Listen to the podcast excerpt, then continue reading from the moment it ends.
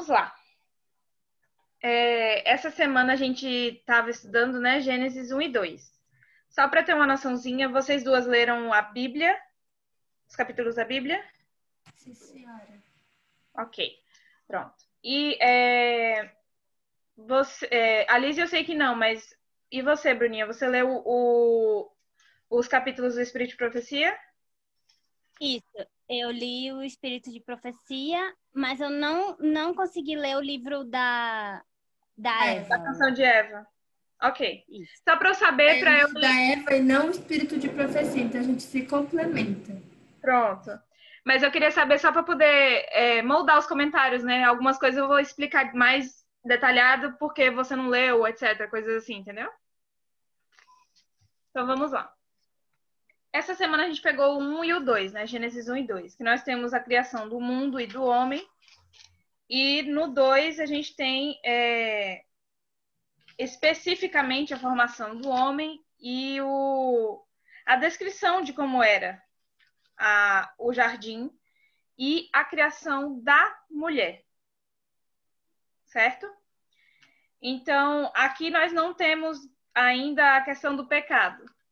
Mas eu achei interessante trazer para vocês a, o capítulo de Ellen White, que é o primeiro capítulo de Patriarcas e Profetas, e que ele também está quase quase a mesma coisa no primeiro capítulo do eu acho que é o Desejado de Todas as Nações, que também tem um capítulo sobre por que foi permitido o pecado. Se eu não me engano, é esse livro. É, é o seguinte. Vocês estão me ouvindo bem? Minha voz está muito baixa, muito alta? Tá tranquilo? É.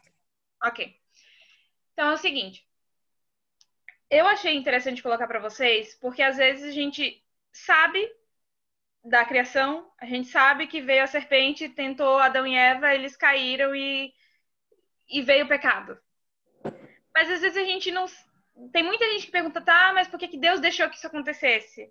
Ah, por que, que Adão e Eva não podiam ter feito assim assado? Ah, por que, que não podia ter pedido desculpas e, e depois outra pessoa vir para o Éden? Ou, sabe, tantas perguntas que às vezes aparecem, né? E esse capítulo de Ellen White eu acho que tira várias dúvidas. E eu não sei vocês, talvez porque eu sou um coração meio mole. Quando eu leio esse capítulo e alguns outros que tratam sobre Satanás, eu sinto uma tristeza tristeza de pena e uma tristeza de eu não sei nem explicar assim, tanto da vista de Satanás quanto da vista de Deus. Porque eu imagino Deus, tipo, a gente ama, a gente ama de um jeito, né, finito, mesmo quando são pais e mães, a gente vê pais e mães que não amam os filhos e coisas assim, mas a gente sabe amar. Não perfeitamente, não completamente como Deus, mas a gente sabe amar. E eu imagino um ser que é amor, que, que sabe amar muito mais forte e intenso que a gente. E eu imagino que ele sabe o nome e o momento que ele criou cada um dos anjos que foram enganados por Satanás.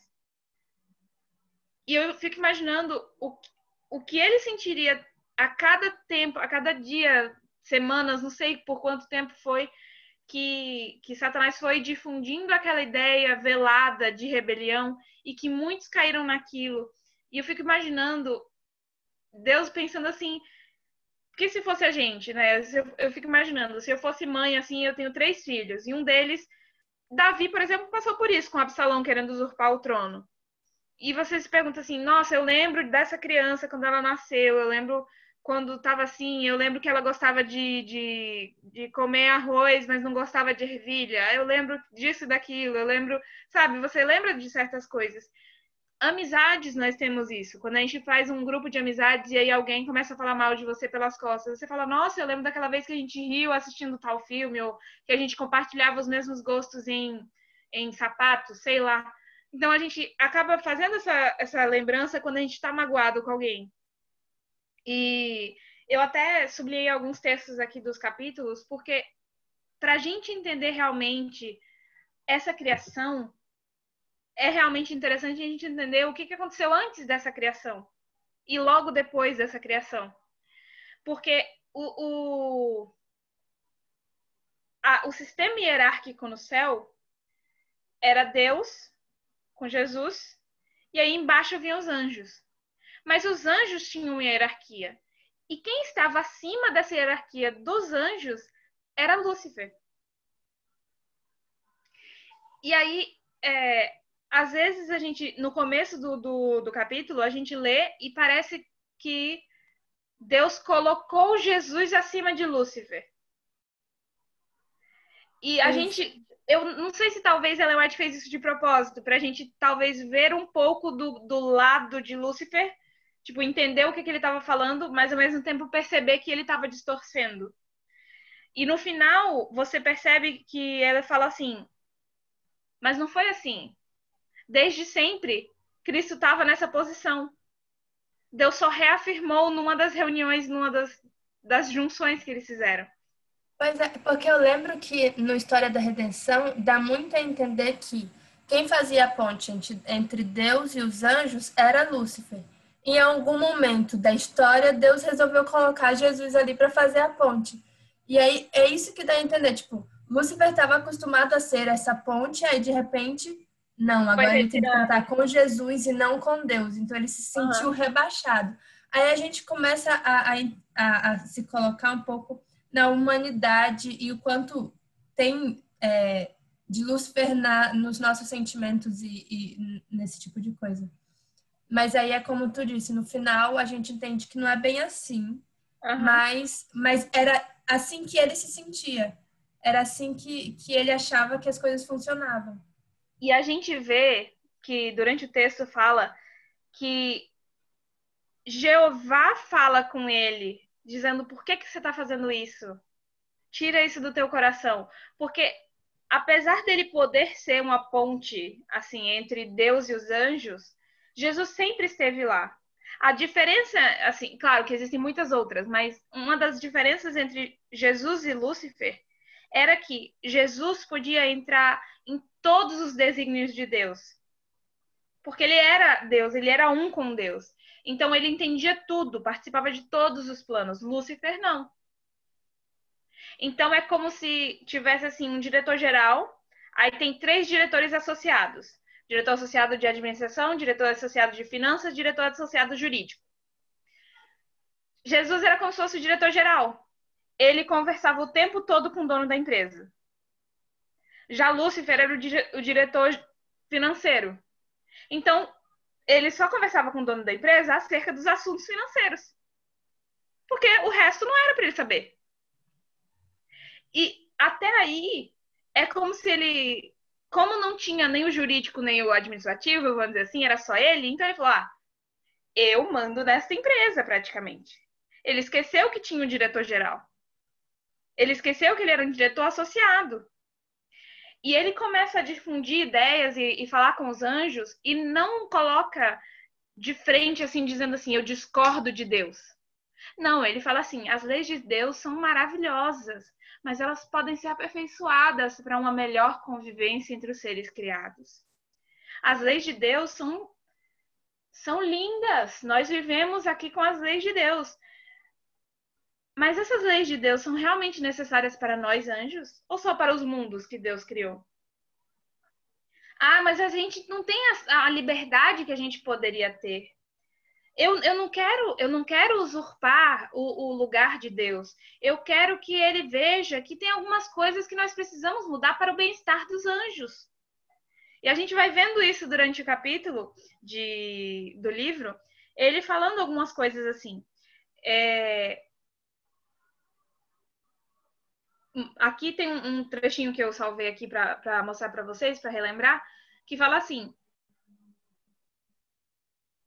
disputar a supremacia do Filho de Deus, desafiando assim a sabedoria e o amor do Criador, tornara-se o propósito desse príncipe dos anjos.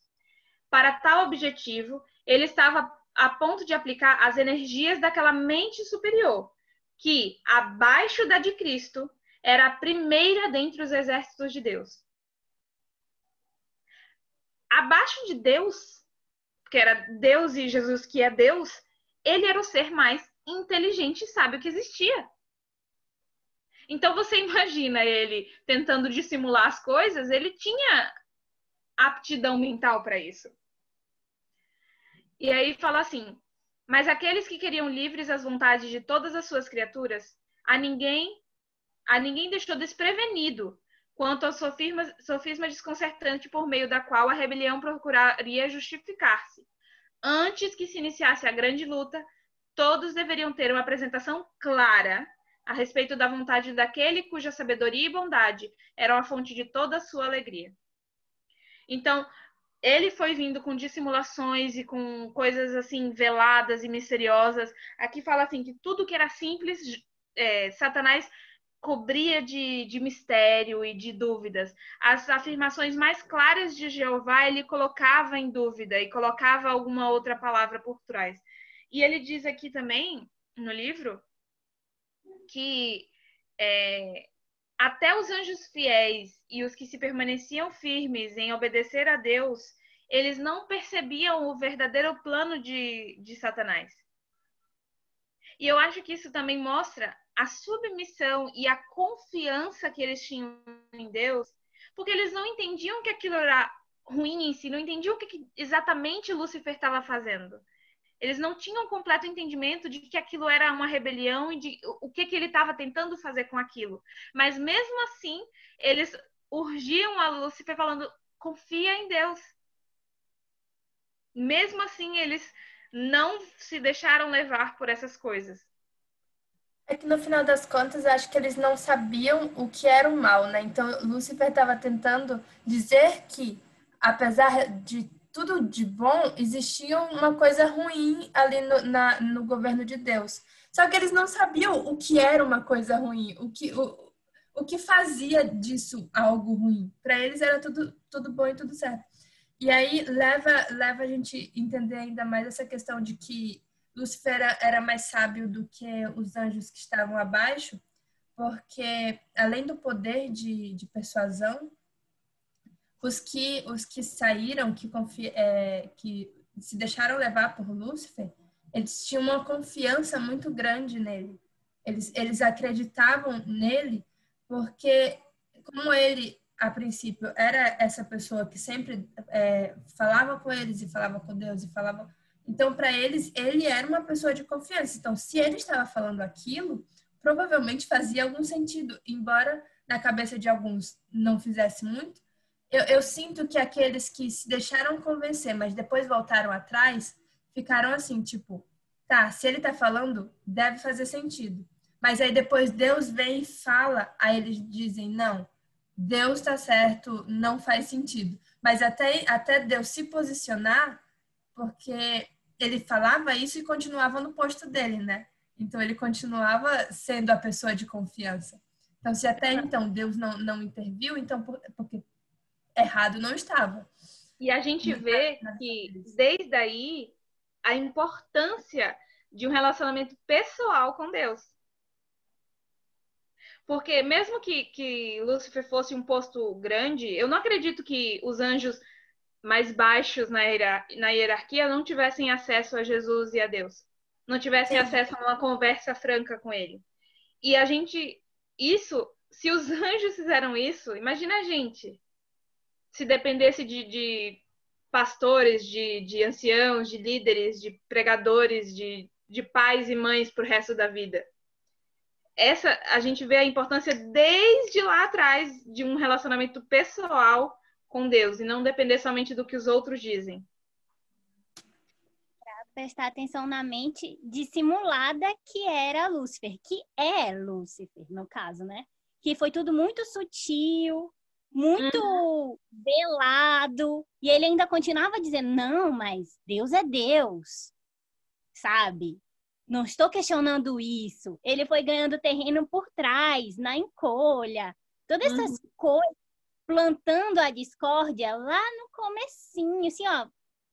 Só aquele, aquele negocinho bem sutil, mas que foi ganhando terreno e plantando dúvida na mente dos anjos sem nem eles perceberem o que estava acontecendo. Foi um negócio uhum. assim totalmente surreal, que na verdade nunca tinha existido, né? Então, então assim, depois disso, depois Eles de algum prontos para isso, tadinhos. Depois de algum tempo com com essas discussões e essas planta, como essas plantações assim de sementes dissimuladas, Deus chama uma reunião. Então ele junta todo mundo, aqui até aqui, é, tudo bom? Português. Aqui até fala que juntou milhões e milhões, milhares e milhares. Era uma multidão vasta e inumerável. Os mais exaltados anjos e todos os seres criados. E eles foram para a presença de Deus. Então, assim, o rei declarou que ninguém, a não ser Cristo, poderia penetrar inteiramente em seus propósitos, e a ele foi conviado a executar os poderosos conselhos de sua vontade. O Filho de Deus executara a vontade do Pai na criação de todos os exércitos do céu, e a ele, bem como a Deus, eram devidas as homenagens e fidelidade daqueles. Cristo e ainda exerceu o poder divino na criação da terra e de seus habitantes.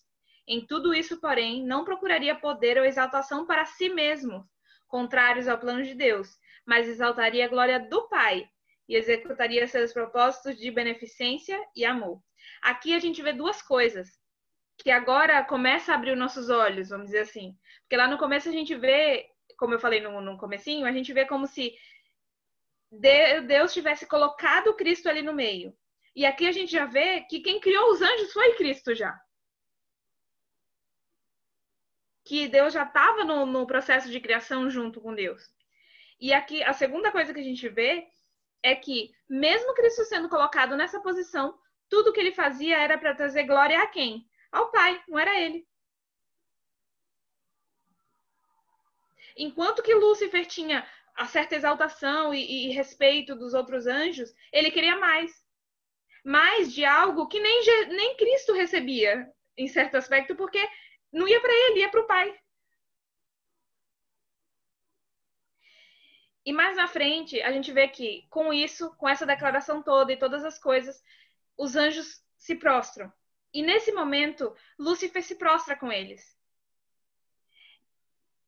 E eles começam a cantar louvores e começam a adorar a Deus e a Cristo. E aqui fala assim: ao se acenderem os cânticos de louvores, em melodiosos acordes e milhares de alegres vozes, o espírito do mal pareceu subjugado. Indizível amor fazia temer todo o seu ser, em concerto com os adoradores destituídos de pecado, expandia a alma em amor para com o Pai e com o Filho. De novo, porém, achou-se repleto de orgulho por sua própria glória. Voltou-lhe o desejo de supremacia, e uma vez mais condescendeu com a inveja de Cristo.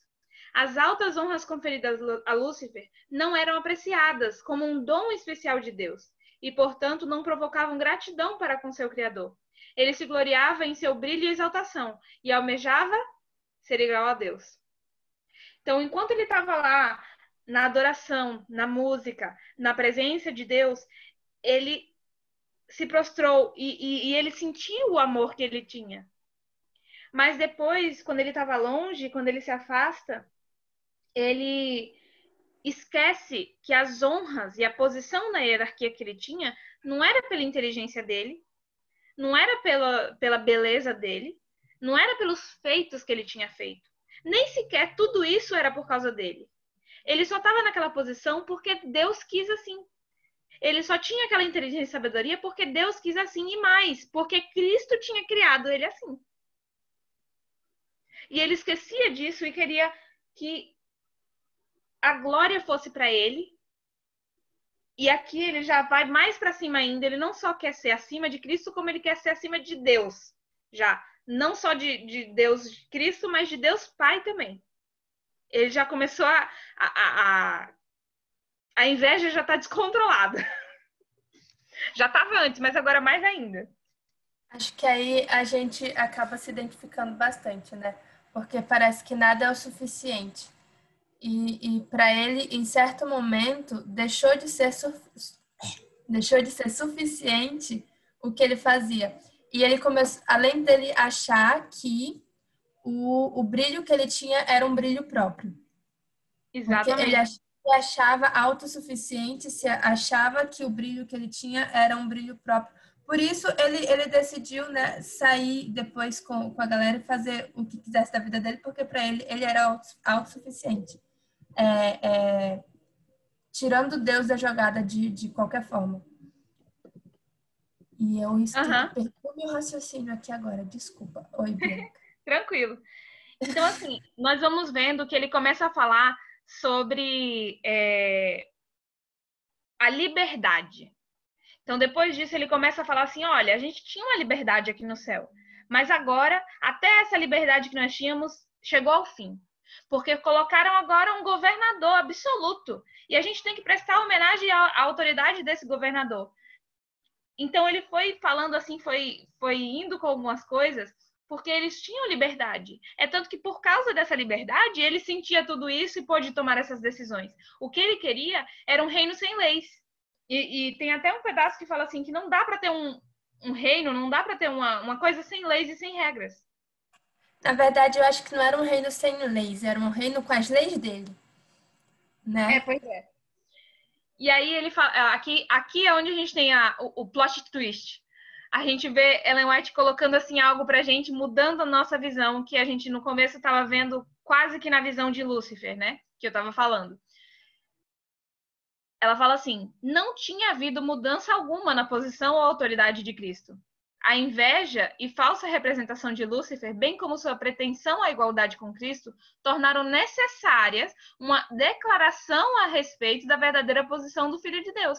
Mas esta havia sido a mesma desde, desde o princípio. Muitos dos anjos, contudo, ficaram cegos pelos enganos de Lúcifer. Então aqui a gente vê que Jesus já estava lá, Cristo já estava lá. Não, não teve uma mudança, não é como a gente talvez poderia pensar no começo do capítulo, dizendo assim que é, Deus colocou Jesus ali no meio, entre Deus e Lúcifer, agora tem mais um ali no meio e Lúcifer se sentiu injustiçado. Como se ele estivesse esperando uma promoção e apareceu alguém do nada e pegou a, o posto que ele queria. Não foi assim que aconteceu. Jesus já estava lá. É, e aí a gente vê o, o que estava acontecendo dentro de Lúcifer. A gente vê que é, dentro dele, o amor que ele tinha ao pai e ao filho brigavam com o seu orgulho e a sua inveja, e a vontade que ele tinha de, de ser adorado e de ter glória para ele. Ao mesmo tempo que secretamente fomentava discórdia e rebelião, com uma astúcia consumada, fazia parecer como se o seu único intuito fosse promover a lealdade e preservar a harmonia e a paz. Como eu falei no começo, ele falava assim: não, não, as leis são ótimas, pode ter leis. Mas o negócio é que assim, tem que ter uma, uma pequena mudança para que a gente continue em paz. Porque assim não está dando mais. Então ele vai assim dissimulando algumas coisas. E aqui a, a, gente vê mais um detalhe que a gente já viu lá em cima, mas que aqui é reafirmado. Fala assim: Cristo era o filho de Deus. Ele tinha sido um com Deus antes que os anjos fossem chamados à existência. Sempre estivera à destra do Pai sua supremacia, tão cheia de bênção a todos os que vinham sob seu domínio benigno, não havia até então sido posta em dúvida. A harmonia do céu nunca fora interrompida. Por que agora haveria discórdia? Então, assim, o, a questão aqui que ele está dando, não, a gente tem que manter a harmonia. A harmonia sempre foi mantida. Cristo sempre esteve na posição que ele esteve e a harmonia continuou. A única diferença não era a posição de Cristo, era o pensamento de Lúcifer. É, é a visão é, egocêntrica que, que ele tinha, né? É, a harmonia tinha acabado para ele. Em algum momento ele se, se, se sentiu injustiçado e para ele a harmonia não existia mais. Só que para ele não se, acho que para ele não se sentir tão, tão, de certa forma, tão mal com os pensamentos dele, porque ele sabia que aquilo não estava certo, por isso essa briga entre o amor pelo pai e o filho e essa, ele começou a, a querer que as outras pessoas pensassem igual a ele, por quê? Porque quando muitas pessoas estão erradas, você se sente menos errado. E eu acho que, que, que isso aconteceu lá naquele momento. É, quando ele estava sozinho, sentindo aquilo sozinho, aquilo parecia muito errado e ele acabava tendo conflito dentro dele. Mas quando outras pessoas começaram, outros anjos começaram a aceitar o que tinha na cabeça dele, aí para ele estava justificado de certa forma tudo aquilo.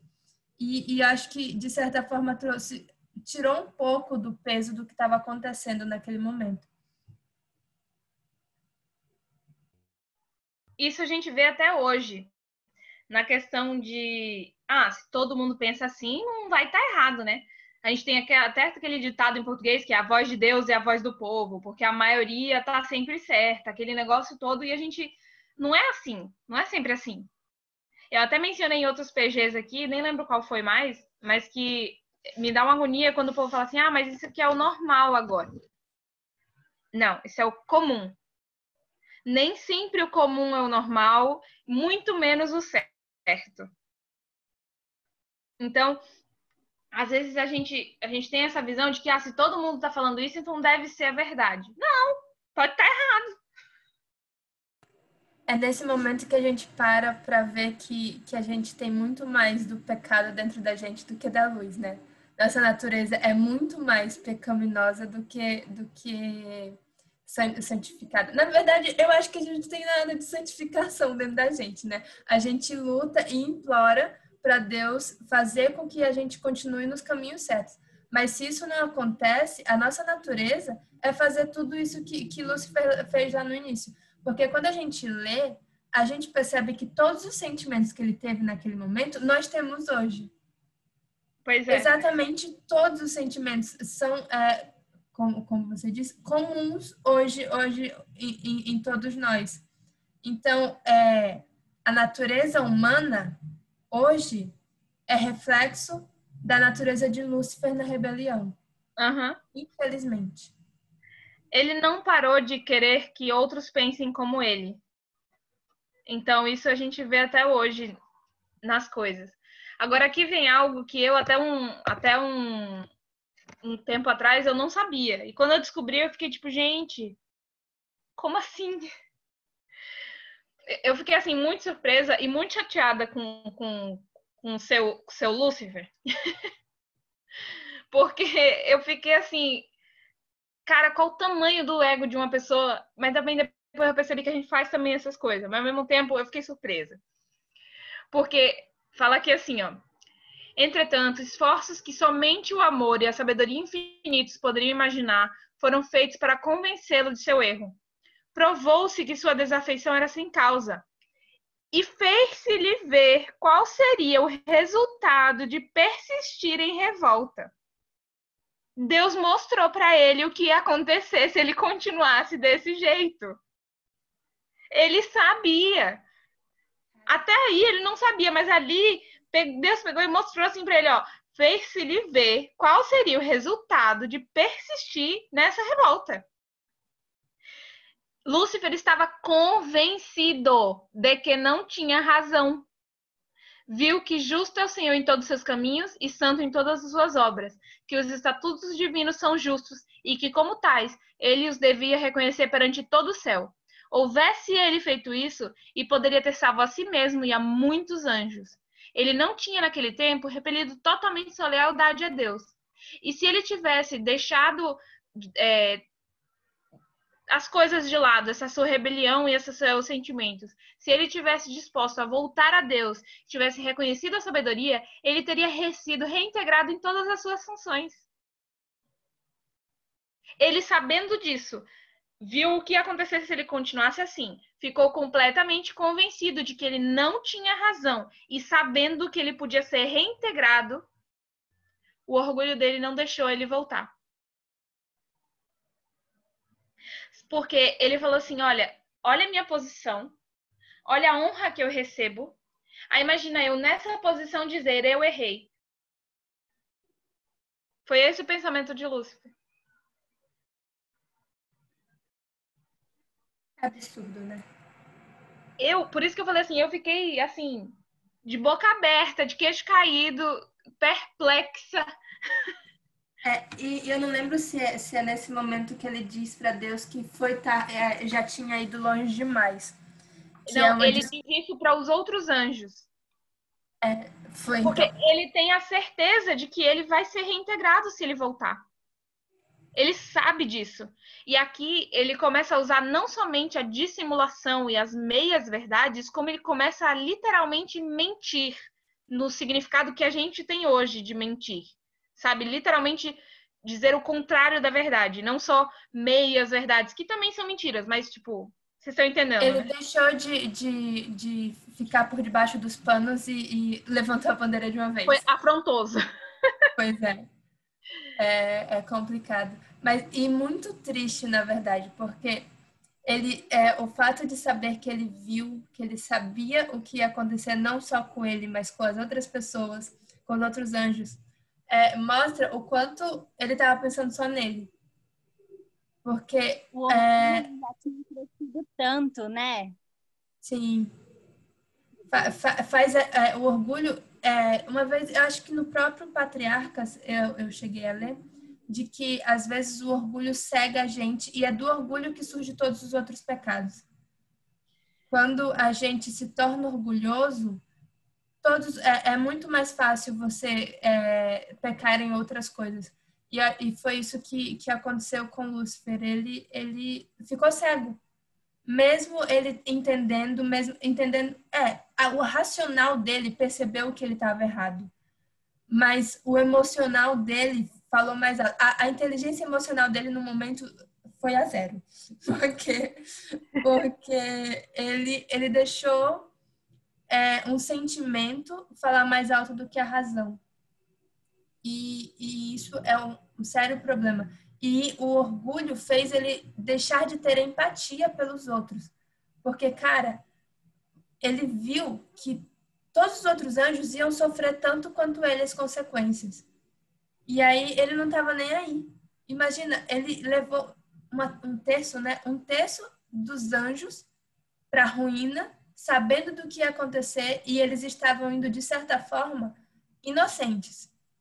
De certa forma, assim, porque eles não viram o que realmente ia Certo acontecer ponto, aham. até certo ponto eles não, não sabiam o que realmente estava acontecendo. Acho que só no final, na hora da, da batalha é, é, final, que eles entenderam o que estava acontecendo. Mas até então, é, eles ainda estavam assim meio perdidos no, no conflito Aham. todo. Então Lá ele no estava levando pessoas inocentes, cara. E é por isso que diz que nós vamos pagar pelo sangue dos inocentes que a gente leva também, porque isso é muito, é é. muito sério.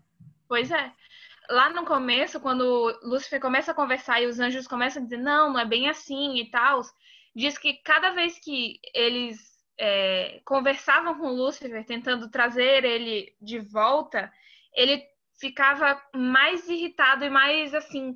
Eu imagino ele pensando assim. Cara, eu sou o líder dos anjos. O que que esse anjo aí de quinta categoria tá tentando me ensinar alguma coisa? Sou eu que converso ali, sou eu que, sabe? Eu já imagino essa soberba lá em cima.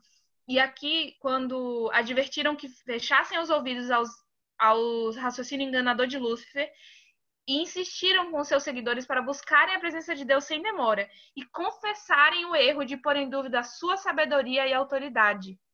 Porque não era só as leis que eles estavam questionando. As leis aqui diz assim: é, as leis eram tão sagradas como o próprio Deus. Porque foi Deus quem fez as leis. Então, Deus não fez as leis porque ele falou: ah, é, é como se ele chegasse assim numa rua e falasse assim: vou colocar o limite de velocidade de 30 aqui. Ah, mas por que 30? Porque eu quero. Não, ele fez todo um cálculo falando assim: olha, 30 é a velocidade melhor para que todo mundo possa andar e que atravessar dê tempo de frear, que não sei o que, tá lá, lá. É todo um pensamento, não é uma lei arbitrária. E quando os anjos fazem, fazem esse apelo e conversam assim com os seguidores, muitos quiseram dar ouvidos e se arrependeram de sua desafeição e procuraram de novo ser recebidos em favor do pai e do, do filho. Lúcifer, porém, já tinha ali outro engano pronto. Para quem ele conseguiu falar, o grande rebelde declarou que os anjos que tinham se unido com ele tinham ido muito longe para voltarem e que ele conhecia a lei divina, porque ele estava lá em cima e ele sabia que Deus não os perdoaria. Declarou que todos os que se sujeitassem à autoridade do céu seriam despojados de sua honra e rebaixados de sua posição. É aqui que, por isso que eu falo que ele começou a mentir descaradamente, porque se ele conhecia a lei divina e se ele tinha esse relacionamento próximo com Deus, tanto que ele queria ter esse relacionamento tão próximo com Deus ali, ele saberia que Deus é amor, Deus é justiça, mas Deus é amor também. E ele sabia que ele, o incitador da rebelião, poderia ter sido reintegrado a seu posto, quanto mais quem seguiu ele. E, mas aqui ele fala, literalmente, ele fala assim: vocês vão ser despojados de honra e rebaixados da sua posição. Porque eu acho que talvez para ele, eles não só eram inferiores na hora de corrigir ele, mas seriam inferiores na hora de serem perdoados. Você vê, tipo, ah, eu, eu sou aqui, então se eu for perdoado, eu tenho um perdão maior. Não sei, talvez ele pensasse assim também. Vai entender a cabeça desse cara, né? é, e aí diz assim que mesmo com tudo isso, até esse ponto, muito, mesmo os anjos fiéis não conseguiam discernir completamente o caráter de Lúcifer ou ver para onde sua obra estava a levar. Tadinhos, tão inocentes. Ali é quando tem a grande a grande luta e que Satanás é, é jogado para fora do céu, é, é eu tô com a palavra despedido da cabeça, mas não é. Como é que chama? Expulso. Foi expulso do céu. E aqui é, explica algumas coisas, né? Fala assim: houvesse Satanás sido destruído, alguns serviriam a Deus pelo temor e não pelo amor. A influência dele também não seria totalmente destruída. O espírito de rebelião ainda estaria por trás assim dos panos, para o bem do universo todo ele deveria desenvolver mais completamente os seus princípios, a fim de que suas acusações contra o governo divino pudessem ser vistas sobre sua verdadeira luz por todos os seres criados, e a justiça e misericórdia de Deus, bem como a imutabilidade de sua lei, pudessem sempre ser postas, é, as dúvidas quanto a isso pudessem sempre ser postas para fora de questão. Então, se Deus simplesmente falasse assim, não, você está errado, pum, destruísse Lúcifer. Muita gente, alguns serviriam por temor e outros falariam: por que, que ele destruiu? Será que ele estava certo então e Deus não queria que ele continuasse falando para gente? Ia, ia continuar um, um, um, um burburino de, de rebelião e de dúvidas. Então ele, Deus teve que deixar de que todos os seres criados vissem com os próprios olhos os resultados do pecado e da desobediência. Agora aqui é eu achei a criação do Marte. Se alguém morre por uma causa, todo mundo presta atenção para essa causa. Virou Marte. Agora uhum. vamos lutar também. Aquela coisa que até ah, hoje. Sim. Até hoje nós temos essa figura. E aí, assim, eu falando que eu fiquei surpresa com ele fazendo tudo isso, e depois eu percebi que a gente faz também. E o pior é que eu percebi que é algo bem comum em situações corriqueiras. Então eu imagino o peso de uma situação tão tensa e tão grande, dessa forma como era a rebelião no céu. Não sei quem já teve essa experiência de você estar tá com alguém e você fala assim: "Não, a blusa que você usou ontem foi azul". Não, a blusa que eu usei ontem foi vermelha. Foi azul, foi vermelha. Não, eu lembro que é aquela azul com os desenhos assim. Não, essa minha tá lavando, eu usei vermelha assim, assim, assim ontem. E você fala e fala e fala. E no meio da discussão, você lembra que ontem ele realmente usou a vermelha, mas é a vermelha com detalhe azul. Mas você não muda. Você não fala, ah, eu lembrei. Você fala, não, é azul, é azul. E quando depois ele fala, não, mas era inclusive, era com detalhe azul. Mas era isso que eu tava falando. E a gente não aceita que errou, a gente fica com esse negócio. E, e querendo ou não, isso é a mesma coisa que Lucifer fez. Em escala maior e escala menor, é a mesma coisa. É o orgulho de não querer dizer que eu errei. Eu estava errada, eu me equivoquei. Não, a gente fica e ainda sai mentindo depois, que não era isso que você estava querendo dizer. Você só percebeu depois. Aí, além de não aceitar o erro, você ainda sai mentindo. E, tipo assim, eu acho que todo mundo fez alguma coisa parecida alguma vez na vida, desse, desse dessa questão, assim. Que gente... Não, e, e, a gente, é, é, como é que diz? Se a gente começa a prestar atenção nas nossas ações, eu, por exemplo, às vezes eu tô no meio de uma situação e eu tenho que parar e, e falar para mim mesmo, Annelise, você não é o centro do universo. Foca e que as coisas são diferentes. Porque eu lembro que quando eu era mais nova, a mamãe disse que eu andava na rua como se todo mundo estivesse me olhando. Aí a mamãe, eu chegava no carro e dizia, filha, não tinha ninguém olhando para você. E, então, às vezes a gente tem que se tocar das situações, entendeu? É, é, e, e, quando Lúcifer é, se tornou orgulhoso, de certa forma ele achava que ele era o centro, entendeu? Ele queria ser o centro. E quando você quer ser o centro, até a sua postura, a forma como você é, é, anda, a forma como você fala, tudo muda quando você acha que é o centro das atenções. E eu acho que nesse momento foi que, não se sabe, né? Mas acho que no momento em que ele deixou, é, percebeu que ele não era o centro das atenções no céu, tudo começou. Quando ele sentiu que o centro das atenções deixou de ser ele e, e, e passou para ser Jesus. E isso é, é como a gente está falando. Cara, é o que a gente vive hoje, entendeu? A gente tem que se policiar o tempo todo. E, e, uma vez eu li que o fato da gente buscar a Deus e pedir para que Ele é, nos ajude é, a ter fé, por exemplo, fé não é um, um sentimento nosso. É, todas as coisas boas que a gente diz, nossa, eu tenho fé em Deus. Eu só tenho fé em Deus porque eu tenho que pedir para continuar tendo fé em Deus, porque se eu não, se Deus não me der a graça de continuar pedindo para permanecer firme e ter fé nele, com certeza em algum momento isso vai acabar, porque isso não é natural nosso. Uhum. Não depois do que Eva fez, aquela sacana. A gente vai chegar aí semana que vem. Pô, a gente não já. Ah, é. O 1 e 2 não tem pecado ainda, né? É. Verdade. Então, agora passando para o a criação em si, né, que aí é o, realmente o capítulo 1 e 2, e o capítulo 2 de, de Patriarcas e Profetas, a gente vai encerrar rapidinho, porque aqui não tem ainda muito para a gente discutir. Até porque tudo isso dá uma base para a gente chegar agora no capítulo 1 e 2 e ver o que aconteceu. Para vocês, vocês duas, e para quem estiver escutando o podcast depois, se tiver uma, uma curiosidade sobre a criação e a semana literal, tem um capítulo de Ellen White que fala exatamente sobre a semana literal. Se não me engano, é o capítulo 9 de Patriarcas e Profetas. Exatamente. Conferir aqui é assim. É, mas que a gente não vai entrar em detalhes, porque senão seria um estudo só sobre a semana literal. É, aqui no capítulo 1 e 2 da Bíblia, a gente vê aquilo que a gente sempre escutou desde criança, né? Tem até aquela musiquinha da Alessandra Samadelo, do, do, da criação, né? E a gente tem primeiro dia, a luz e as trevas. Segundo dia, separação das águas. Terceiro dia, a terra, o mar, as árvores, a grama e a verdura do promar. eu então, sei que Deus criou o mundo em seis dias, por sua voz tudo se formou.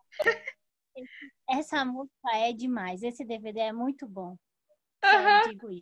Eu só aprendi a ordem da criação por causa dessa música. Essa música. Essa música. A dos, e a dos Dez Mandamentos também foi com a música da Alexandra Samadelo.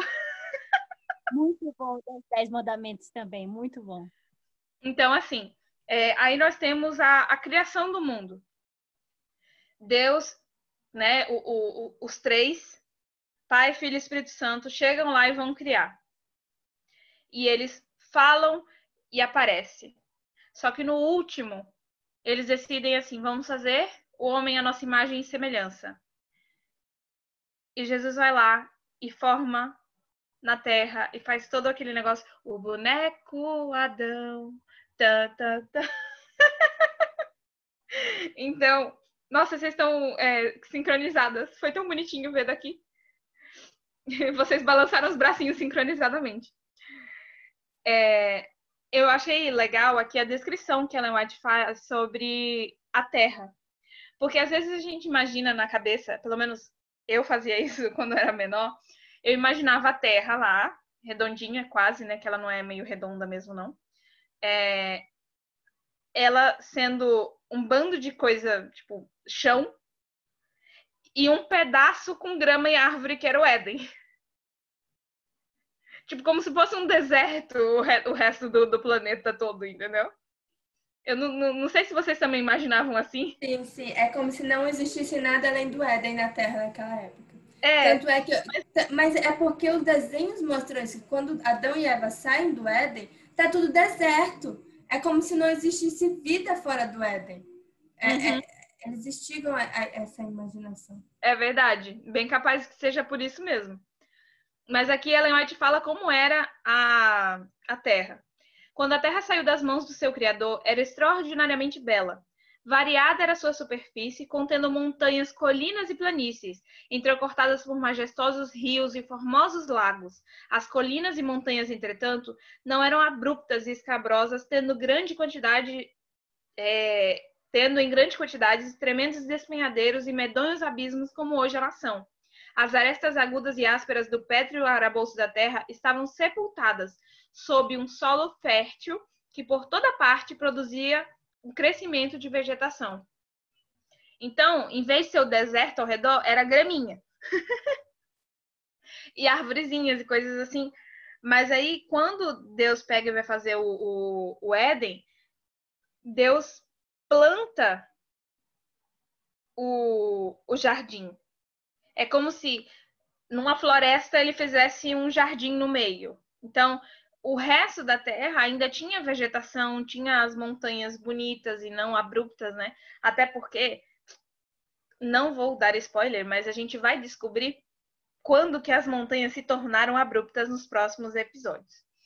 E por quê e como foi escolhido os locais das montanhas. Até isso a gente vai saber. Tá eu, eu fiquei pasma quando eu descobri. Eu, eu lembro que eu mandei mensagem para Lise. Eu falei, Lise, isso aqui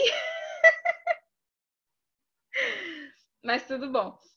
Aqui, depois, quando, quando fala aqui que Deus vai criar o homem à sua imagem, é, Ellen White fala assim: aqui está claramente estabelecida a origem da raça humana. E fala que Deus criou o homem à imagem e semelhança de Deus. E às vezes, nós somos nós somos tão persistentes em excluir a Deus da soberania do universo que degradamos ao próprio homem e despojamos da dignidade da sua origem. Todas essas teorias de ah, porque o homem evoluiu e que não sei o quê. Você acha que um ser humano que foi feito imagem e semelhança de Deus, sem pecado, aí depois pecou, aí depois disso ele está evoluindo ou de, de, devolvendo, dese, desevoluindo, não sei como é o contrário de evolução. Desevolução. É, Deve ser. gente essa palavra qualquer coisa. Então. Degradação, acho que mais para esse lado. então, assim, uma, uma, um ser humano que foi feito à imagem e semelhança de um Deus perfeito e que era sem pecado e que depois pecou.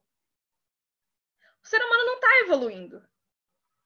Ele está num processo de degradação. E às vezes a gente tira o, o Deus da soberania e acaba tirando a gente também de, de, um, de um certo nível de criação. Porque se a gente tira Deus do poder dele, né, na nossa cabeça, a gente não foi feito imagem e semelhança de um Deus soberano, a gente foi feito. apareceu. A gente não tem essa origem nobre, essa, essa, esse nível que a gente teve. Na verdade, uma vez eu vi uma teoria de que Deus era parecido com os dinossauros. Porque, porque na, na, na história da evolução, os dinossauros vieram primeiro, né? A, aos, uhum. Ameba e tal. Os animais primeiro, depois o ser humano. Então, uhum. na, teoria, os, o, é, Deus era, era a semelhança de um dinossauro, por assim dizer. Porque misturou a evolução com, com o criacionismo. É. Deus dinossauro, olha que interessante. a imaginação das pessoas é incrível. Não, e a gente vê, assim, muita. Justo prova o que, o que Ellen White fala. Em vez de aceitar de que Deus, um ser soberano, fez a gente, a imagem dele, essa linhagem linda que a gente tem, a gente quer retirar isso e fala que, que por Deus ter feito é, Adão do pó, Adão era considerado filho de Deus. Cara, eu acho que assim, a gente não gosta do simples. Esse é o problema. Porque a, a história da criação é muito simples, de certa forma. É Deus criando o homem e acabou. Ele tem o poder e tá tudo certo. É bem simples. Mas o ser humano, ele precisa complicar as coisas, entendeu? E, e eu acho que... Se Deus tivesse ter... falado assim, olha, para criar as plantas, eu juntei... É 15 poderes de, de ervas, dois poderes Exato. de luz e mais três meteoritos. E eu juntei assim na minha mão e surgiu a primeira semente. Talvez Mas, algumas se... pessoas aceitariam mais. Exatamente. Se, se ele tivesse explicado de forma mais complicada, provavelmente não existiria a teoria da evolução, porque já era complicado o suficiente. Já seria complicado. É, mas não. É Para criar o homem, eu peguei um anjo, aí peguei uma pena do, de um anjo querubim, uma lágrima de um anjo menor, e ainda peguei um, um, um, um fio da roupa antiga de Lúcifer. Misturei e fiz o ser humano. Faria mais sentido na cabeça de alguns, com certeza. A Brub está... queria falar, eu tô esperando ela... ver se a Bruninha ia falar alguma coisa. Não, é que a viagem tá bem engraçada e eu tô assim, assim, gente, é sério. Mas é tipo, essa história é tão simples que é uma das primeiras que a gente aprende. A gente é bebezinho no hall do berço e a gente aprende essa história. É um negócio assim, para todo mundo entender, não tem o que complicar. Uhum. Não, as pessoas querem botar mesmo para quebrar, né? E vamos lá! Uma ameba! Não, e, e, outra coisa, tipo, eu descobri que boa parte dos judeus acreditam que Deus fez o mundo, mas que não foi uma semana literal. Tipo, ele tem poder para criar o um mundo. Mas não foi assim tão rápido, entendeu? Demorou cada, um, cada dia foram mil anos. É que a gente não entendeu direito a criação.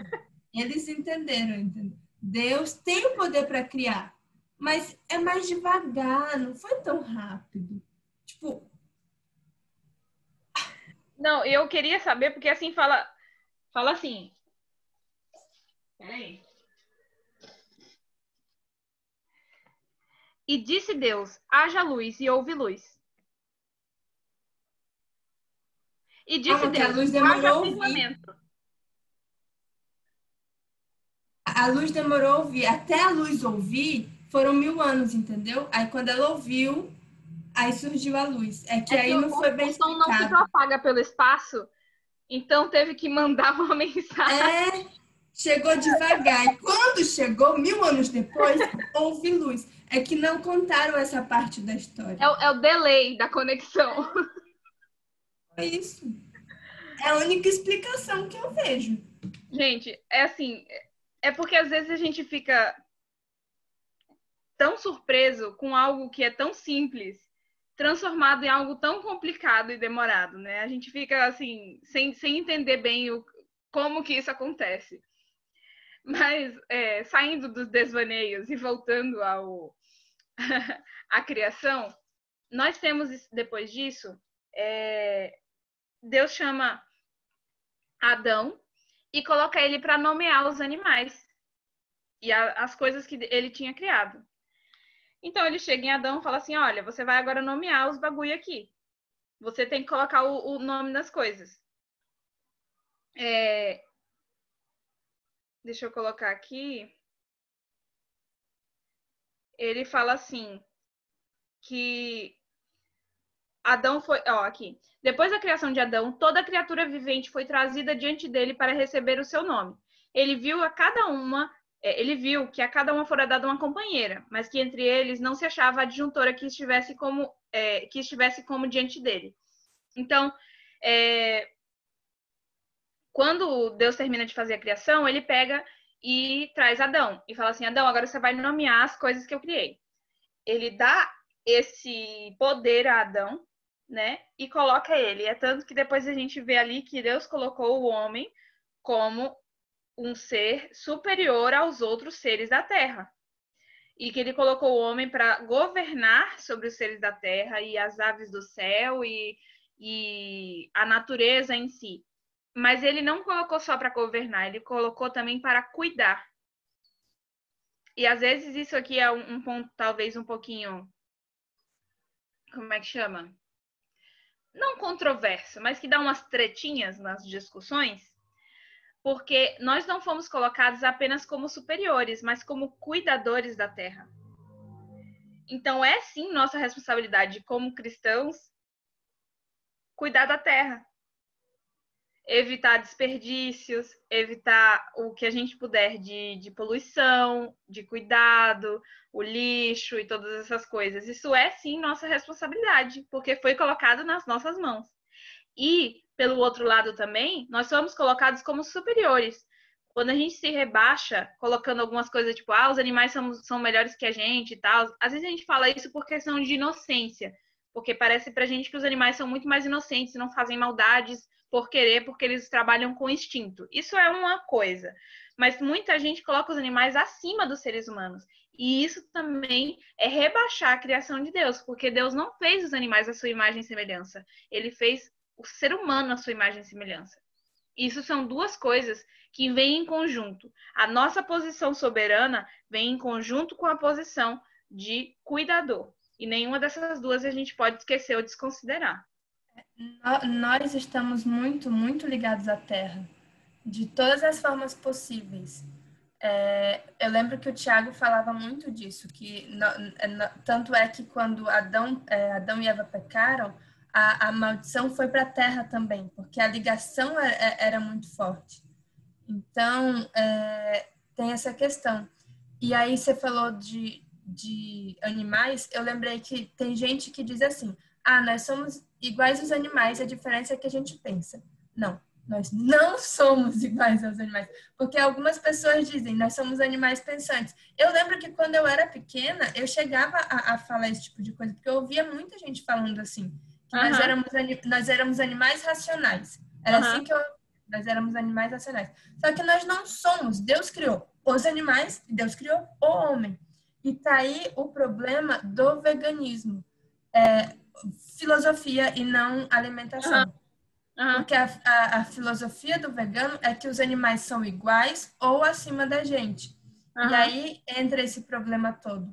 Porque tá claro na Bíblia que eles estão abaixo e que, e nós somos colocados como governantes da terra. Nessa... E cuidadores. Sim. Então não retira o caso de a gente realmente ter que cuidar dos animais e ter que se importar com essas coisas. Mas Sim, a gente não Adão... no mesmo nível. Sim, e se Adão, se não tivesse tido pecado, seria Adão a pessoa a ir lá, na, lá, lá, lá no céu, que eu acho que é o lugar que se reúne lá a galera, como representante da terra. Tanto é que, que tem esse negócio, né? Que Adão pecou e Jesus era o novo Adão e veio pegar a terra de volta. Sim, porque e, quem nós... foi representando a terra foi Satanás depois. Sim, sim, porque quem foi exatamente. E aí Jesus veio pegar a alforria da gente de novo. Enfim, é, a questão que eu perdi o raciocínio de novo, a pessoa tá, tá assim incrível. Mas é, a questão é que esse negócio de que nós devemos cuidar, que nós, sim, como é, herdeiros, como da linhagem de Adão, porque todos nós somos da mesma linhagem de Adão, nós uhum. recebemos por consequência, essa, essa mesma responsabilidade, coisa que a gente esquece às vezes. Sim. Mas a gente entende. Ah, houve o pecado, acabou tudo e a terra se, se estragou por causa do pecado. Mas se a gente tivesse entendido que era nossa responsabilidade também cuidar da terra e dos animais, provavelmente boa parte desta confusão toda não teria acontecido. Mas a gente lembra das coisas boas, das coisas que a gente tem que fazer? Não lembra, entendeu? Nessas horas acontece um esquecimento muito interessante na cabeça. A gente reclama tanto do povo de Israel no deserto, mas a gente é igualzinho. É uma, é uma benção hoje, uma reclamação amanhã. A gente vive assim. O, a questão, a questão do, do cuidar da terra entra aí o princípio da mordomia, que a gente acredita, né? Que nós estamos cuidando da casa de Deus. O mordomo é o empregado mais alto dentro da casa. E ele toma conta de tudo, mas ele também é um servo. Ele, se necessário, ele tá lá limpando a prataria, ele tá lá servindo de, de, de metre se precisar, mas ele é o mordomo, ele está acima, ele está no comando. Mas ele tem que saber todos os serviços da casa. Entendeu? Aí o princípio da mordomia e do serviço, né? Aham. Quando Deus criou o homem e depois disso ele vê que Adão é, queria uma adjuntora e ele faz e ele faz Eva ele faz aqui, ele fala assim: o homem deve, é, tinha a imagem de Deus tanto na aparência exterior como no caráter. Então, as afeições dele eram puras, os apetites e paixões estavam sob o domínio da razão. Então, Adão não era um robô sem sentimentos e, e aquele negócio assim, tipo. Está na hora de comer. Meu corpo pede comida. Logo comerei. Não, ele sentia fome. Dava vontade de comer. Ele só não se empanturrava. É, eu imagino que seja algo assim, entendeu? Porque ele tinha ah, os, os apetites e as paixões. Então, depois que ele casou com Eva também, ele tinha o desejo sexual por Eva. Ele tinha todas as, as, coisas. Ele tinha vontade de abraçar e de beijar e coisas assim. Só que ele não exagerava. Nenhum dos dois, né? No caso. Por quê? Porque os dois estavam tinham apetites, apetites e paixões, mas eles estavam sob o domínio da razão. Ele era santo e feliz, tendo a imagem de Deus e estando em perfeita obediência à sua vontade. É, aqui fala também sobre a estatura de, de Adão, falando que ele era muito mais alto do que os homens de hoje e que Eva era um pouco menor em estatura, mas era de igual beleza e, e, e, no, e nobreza. Aqui também a gente vê assim, a Eva era um pouquinho menor que Adão, mas talvez fosse só eles. Depois, se, se tivesse continuado normal, podiam ter mulheres de alturas diferentes, assim. Não baixinhas, tipo, muito menores, mas eu digo assim, alturas variáveis ali naquela média. Mas a gente não sabe, né? É... Agora, um, uma. Culpa da Eva. Agora, uma coisa importante também, que eu também não sabia quando era menor, e quando eu descobri também eu fiquei bem chateada, é que eu sempre imaginei assim, Adão e Eva sendo criados, colocados lá, e Deus falou, não pode comer da árvore e tal. Aí, do nada, num dia absurdo, acontece que uma cobra começa a falar, e Eva fala e, e, e peca. Mas não foi bem assim. Deus e os anjos avisaram Adão e Eva, dizendo assim, olha, Satanás se rebelou, fez isso, eu isso, fiquei isso. muito revoltada falou quando eu isso, isso, isso. E ele pode vir aqui juntar vocês. Gente. Não escutem ele. É tanto que por isso que Satanás veio como cobra. Porque isso nunca tinha me passado pela cabeça. Por que, que ele não veio como anjo? Se Adão e Eva estavam acostumados com anjos e com Deus. Não, não, eu Eles fiquei. Eles iam repelir na hora, né? Porque eles já estavam sabendo. Cara, eu fiquei muito revoltada, porque na minha cabeça, Eva pecou inocentemente, entendeu? Tipo assim, não, ela não sabia o que estava acontecendo, mas ela sabia. Ela foi avisada. E, e eu lembro também que, que, a- que quando Adão viu Eva falando e, e pedindo A para gente ele vai ver, a comer, gente vai ver, a gente vai ver. é porque você tocou no assunto do pecado, aí eu entrei. Desculpa, você abriu a porta. Abriu a porta no coração. mexeu comigo. Então, mas o, o negócio é o seguinte, aqui eles foram avisados, dizendo assim, olha, aqui eu criei esse jardim para vocês, vocês têm essas árvores e tudo, mas ó, tem um anjo que, que desertou, que não tá muito bem da cabeça. Então, tenham cuidado. É, Aqui também fala que Deus celebrou o primeiro casamento. Porque às vezes a gente imagina assim, Adão e Eva, Deus criou Adão, aí Adão fal- falou, ah, não tem ninguém como eu. Aí Deus pega e fala, tá bom, toma aqui Eva, pronto. Aí eles já foram, já eram um casal. Aqui dá, com Ellen White, dá a entender que Deus criou Eva, aí ele, ah, que legal e tal, e ele fez o primeiro casamento. Então não foi só, ah, criei ela aqui pra você, to, toma aí. Não, talvez até aqui, é licença poética minha, talvez eles tenham passado uns dias se conhecendo, conversando, até que eles perceberam que queriam algo mais e chegaram para Deus, porque tudo que eles tinham dúvida perguntavam, falaram, Deus, olha, eu tô com vontade de dar uns abraços a mais no, no Adão, ou coisas assim, e Deus pode ter chegado, então, isso se chama amor, é um amor diferente de amor de amizade, e existe assim, então se vocês quiserem, eu caso vocês. Aí, ah, o que é casar? Ah, é isso aqui, isso aqui, isso aqui. Ah, tá bom, a gente quer. Então foram lá e casaram. Isso é licença poética minha, pode ser que não tenha acontecido, mas eu É imagino uma que pode licença bem licenciada aí. Agora, uma coisa que, que uma vez. Desculpa, mas porque de uma forma, Adão e Eva teriam que saber algo para poder fazer depois com os filhos. Eles teriam que entender como funciona. Senão eles não conheceriam a amizade pura sem sem um relacionamento é, marital, sim, sexual sim. E, e, de outras coisas. Eles teriam que conhecer alguma coisa assim. Sim. Entre ser humano, porque eles tinham amizade com Deus. Até porque, ainda que era uma amizade de adoração. Mas eles também tinham certas amizades ou conhecimento né, com os anjos. Mas entre eles, eles eram os únicos humanos. Então, essa licença poética que eu tiro é justo por essa, essa noção de que talvez eles teriam que conhecer o que é uma amizade é, fora de um relacionamento romântico. Vai lá, fala, Liz.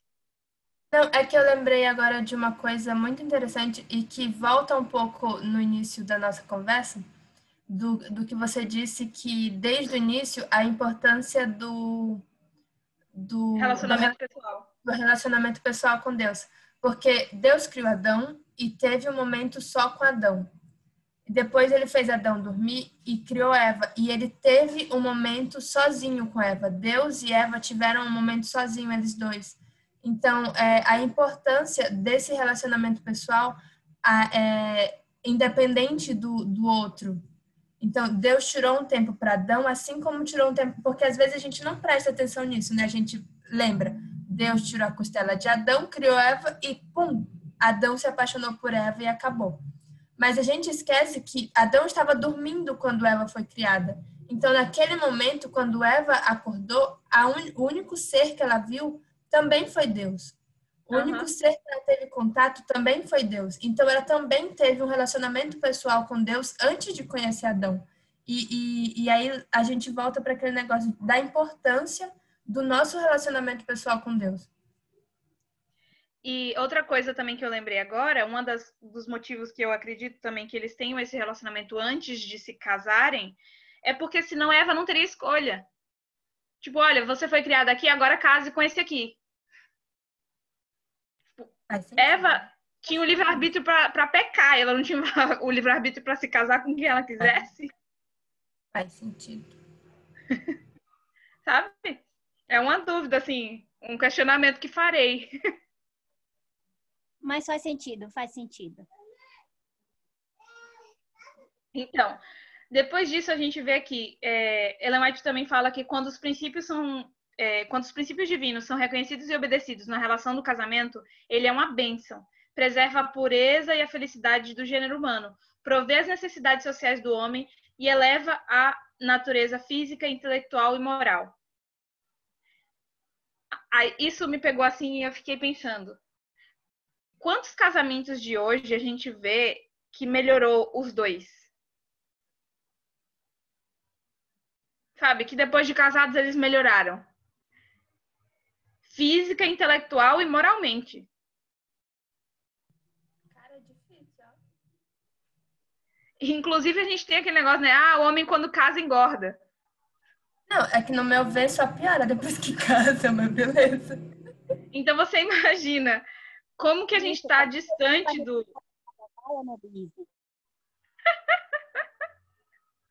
Como às vezes a gente está distante do que Deus quer pra gente, né?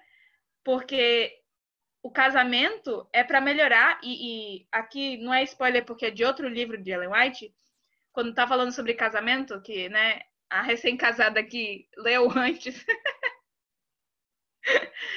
Fala assim que o casal, quando está completamente entregado a Deus e aos seus propósitos, eles são uma melhora um para o outro, mas eles são uma melhora a todos ao seu redor. O casal é uma bênção um para o outro e para os demais. Então o casamento não é só para o casal. Depois disso, ela vai contando como que Adão e Eva viviam dentro do jardim. Isso é algo que eu senti que foi algo tão legal de saber, porque a gente sempre imagina Adão e Eva andando dentro do jardim. Eu nunca parei para pensar onde é que eles dormiam. Onde é que eles sentavam para comer e coisas assim.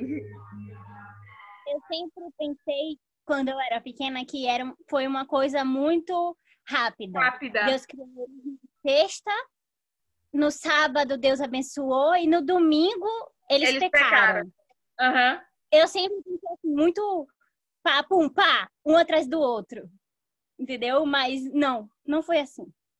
Pois é. A gente não tem o tempo exato que eles ficaram no, no jardim. Mas não foi assim como a gente às vezes imagina, né? Tipo, criou eles na sexta-feira, no sábado foi o sábado, e no domingo eles casaram, na segunda pecaram, ou alguma coisa assim.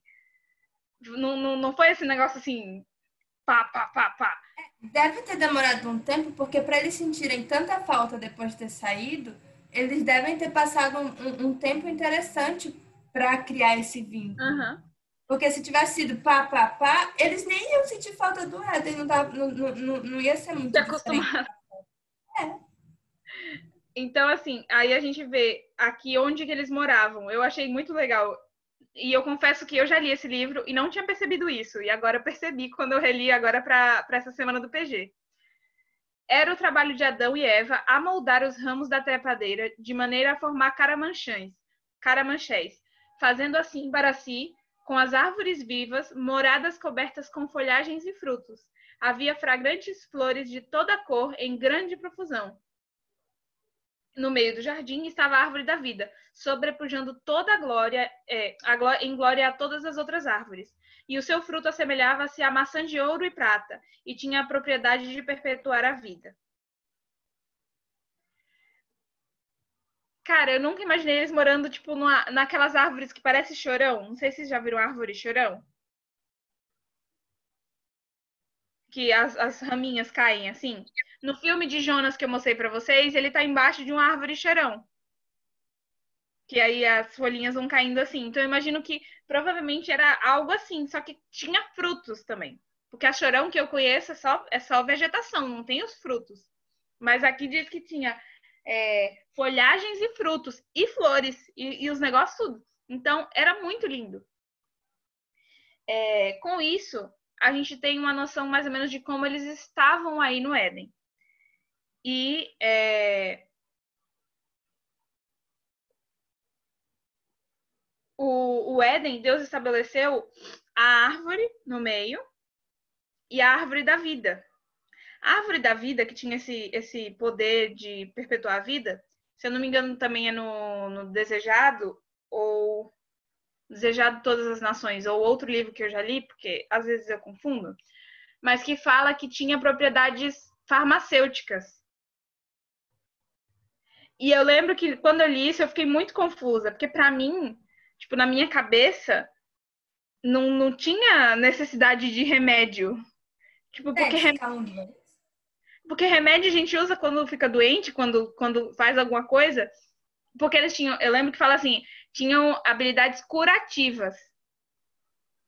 Aí fiquei tipo, mas curar o quê? e, eu não, não consegui entender, mas aí quando eu conversei, eu conversei com um pastor e com o meu pai, que também é pastor, e eles falaram assim, os dois falaram praticamente a mesma coisa. Porque provavelmente algumas coisas podiam acontecer. Tipo, de machucar um dedo, de. Sabe? Ou então de. de comer é uma gente, coisa que, que não... é, é, que a gente não consegue imaginar uma coisa ruim acontecendo antes do pecado.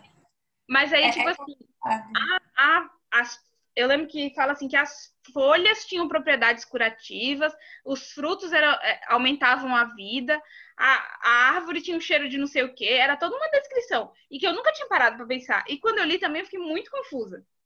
Mas que, que diz assim que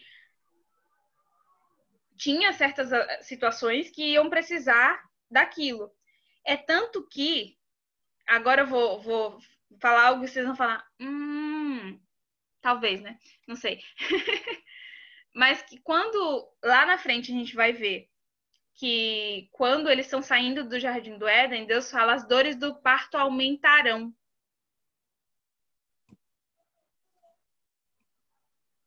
Deus não fala agora você terá dor no parto. É, eu já tinha pensado nisso e eu fiquei muito triste. Então, um, uma certa. Então a gente não tinha opção, a gente ia sentir dor de qualquer jeito talvez assim, não, talvez a gente ficasse mascando a, fo a folha da árvore da vida, então tava tudo de boa. Na verdade, eu penso assim, que, que como os seres humanos não, não foram feitos, não têm a eternidade em si, eles comiam do fruto para. Uhum. Em certo momento, o corpo ia perdendo a imunidade. Por exemplo, é. quando estivesse próximo de, de ter que comer, comer o fruto. De novo. É, a imunidade estava baixa. E aí, nesses momentos, ele, eles poderiam adquirir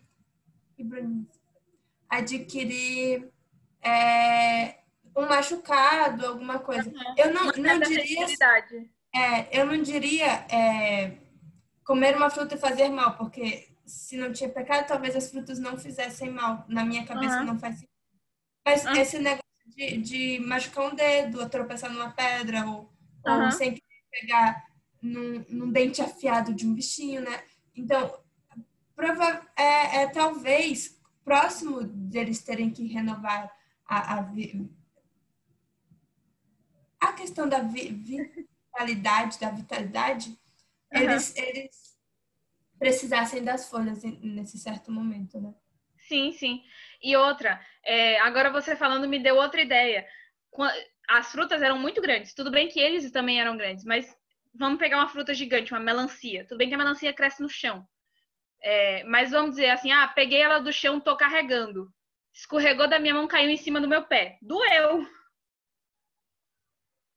Então pode ter sido situações assim também, mas a gente não sabe, né? A gente está aqui tomando a licença poética e tentando entender alguma é, coisa. É, a gente está usando a criatividade. mas é isso. Essa, é, essa semana a gente para por aqui na Bíblia o, o, a gente para com um casal feliz, recém-casado, talvez não, porque a gente não sabe quanto tempo passou aí, né? Mas na no Jardim do Éden, é, avisados de que tinha um anjo doido à solta. Lembrando disso. É, vamos lá. E que tinha essa, essa, essa questão aí. Uma coisa interessante também que, que eu vou ressaltar antes da gente passar para o livro A Canção de Eva, que aí já vai ser a última partezinha, é, é que a, é, Ellen White fala aqui sobre o trabalho.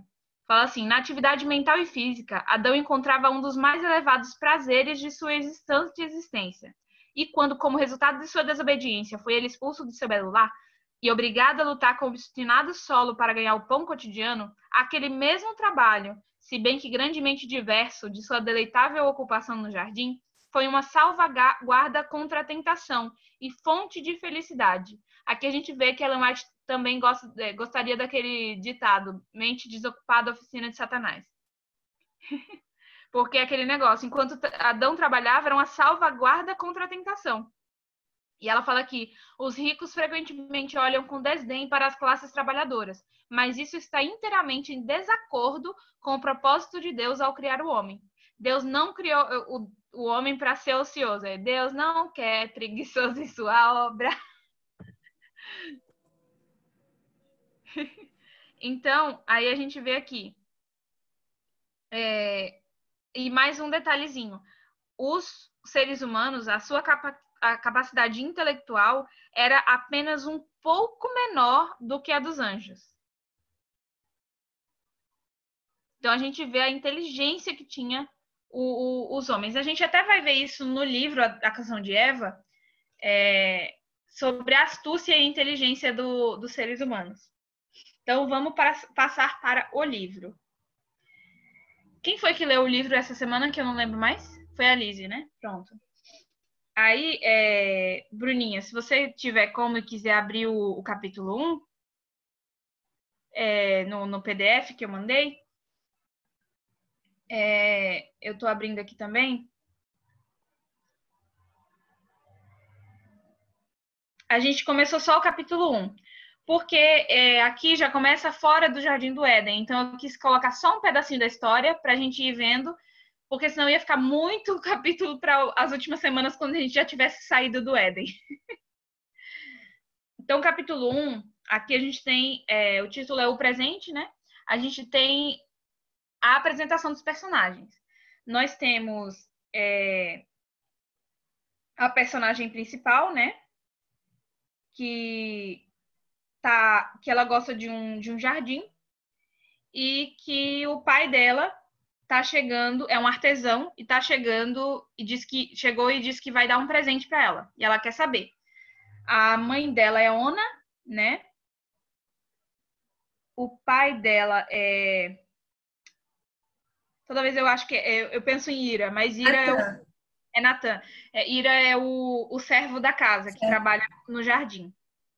Então, Natan e Ona são os pais de Shaina, certo? Achei tão bonitinho esse nome.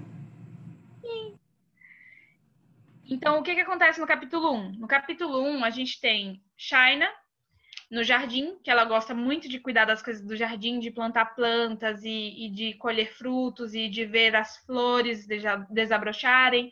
E ela está conversando com um passarinho. Talvez problemático? Talvez, mas tudo bem, a gente desconsidera.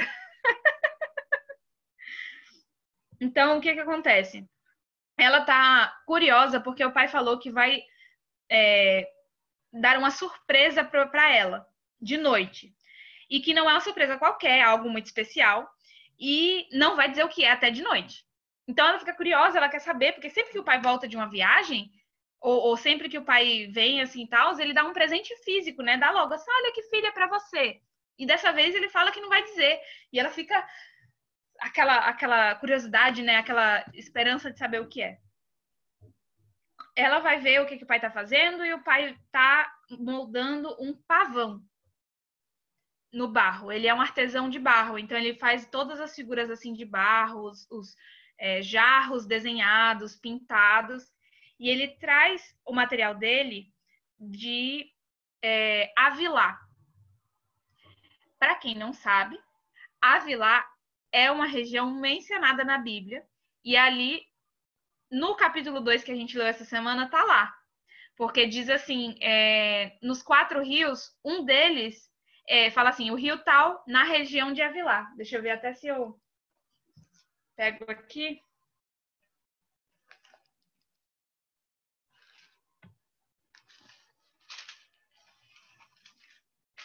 Hum...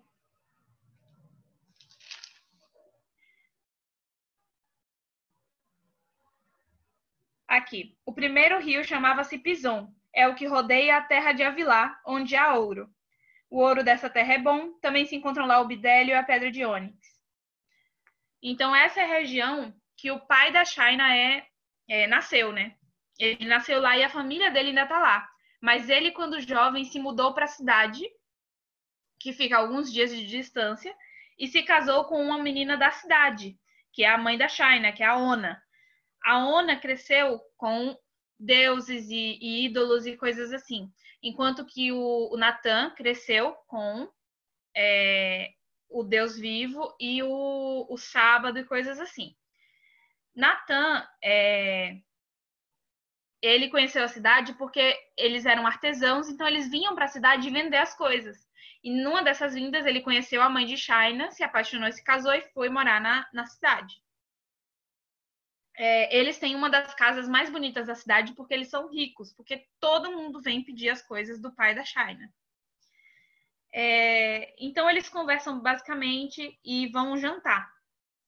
E com a janta, é, ela ficou tentando ficar em silêncio para poder deixar terminar a janta, mas ela chega um momento que ela não aguenta e pergunta: "Tá, pai?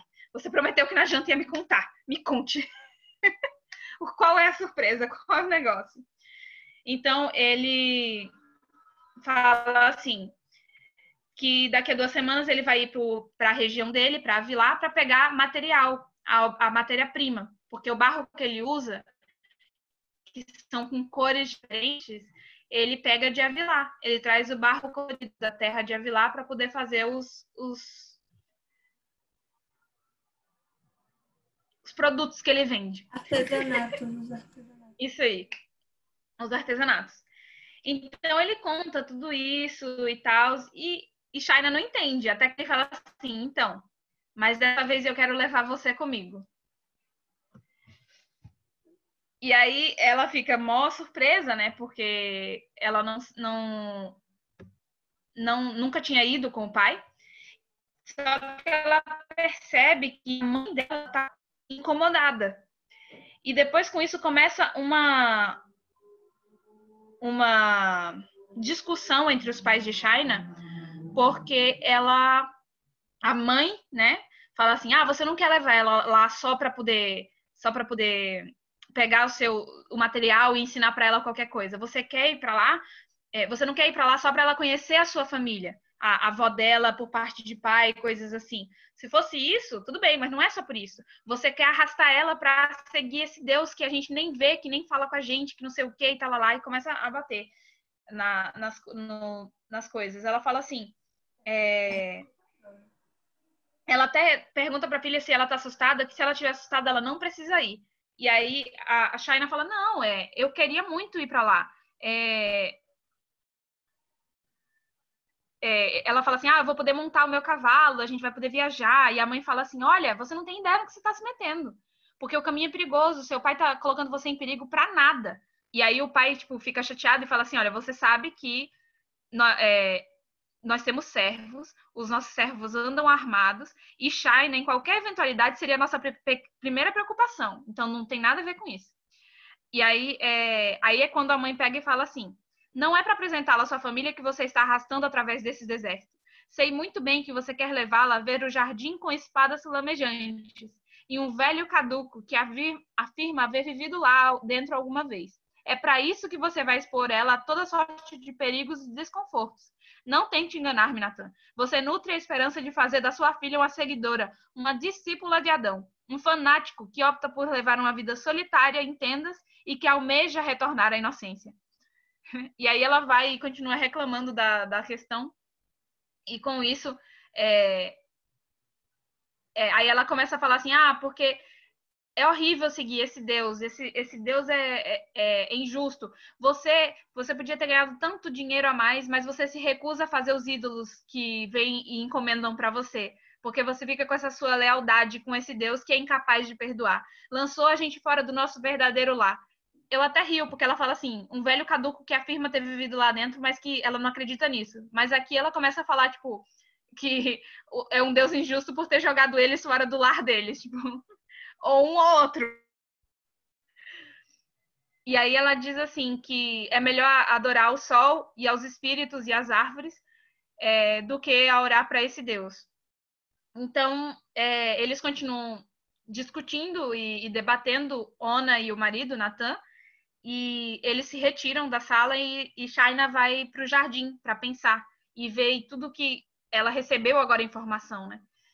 Então, ela vai caminhando pelo jardim e ela chega num local que ela gosta muito do jardim e olha para o céu. Então, aí fala que ela não sabia como se aproximar do grande Deus dos céus, nem mesmo sabia o que dizer, mas ali, em meio à noite, teve a consciência de sua presença e sentiu um almejo, um anseio por ele. E assim termina o primeiro capítulo do livro. É bem curtinho, são, se não me engano, são só 11 páginas é, que é só a apresentação dos personagens, né? E o que que acontece. Então nós temos um pai artesão que foi criado é, como adorador do Deus vivo, né? Acreditando na história de Adão e, e na história do Éden. E Ona, que foi criada com espíritos e coisas assim, é, com outras com outras crenças, com deuses e ídolos. E a filha, que foi criada ali mais ou menos, né? Ela sabe dos dois lados, porque os, os pais vão falando um e o outro. É, eu acho interessante aqui porque a gente vê assim, Natan como o adorador do Deus vivo, Ona, adoradora de, de ídolos, e Shaina, uma menina que está descobrindo como que tudo isso funciona e o que, que ela vai pensar. E aqui ela tem a curiosidade e o anseio de conversar com Deus, o Deus vivo, o Deus do pai dela. Mas, por enquanto, isso é tudo. Mas Eu achei legal porque mostra também o conflito de um casamento é, de julgo desigual, né? Uhum. Porque às vezes a gente, a gente olha para uma situação de, de dizer, ah, você não pode casar com uma pessoa de, de outras crenças ou de, de culturas totalmente diferentes e acha que isso vai afetar só o casal. E esquece que o casal um dia vai ter filhos, né? E aí mostra a, a, a, confusão da, da China ao ver a mãe dela preocupada com certas coisas e o pai dela também. Então, ela foi foi para o jardim pensar porque estava tudo muito e, e, e, isso acontece hoje em dia. E eu achei legal também porque a gente começa o livro achando que é uma história, uma história qualquer, uma história de uma família, uma história. Aí daqui a, gente, daqui a pouco a gente percebe que se passa na época em que Adão era vivo. Aí a gente começa. Hum, pois é. Então, assim, é... deixa eu só confirmar aqui, mas eu acho que semana que vem é só o capítulo 2, né? Deixa eu olhar aqui. É...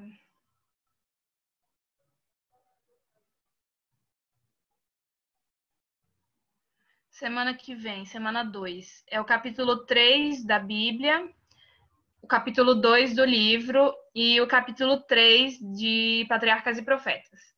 Então é só um capítulozinho de cada. Então, semana que vem a gente vai continuar a história, tanto da Bíblia quanto de Patriarcas, quanto de China.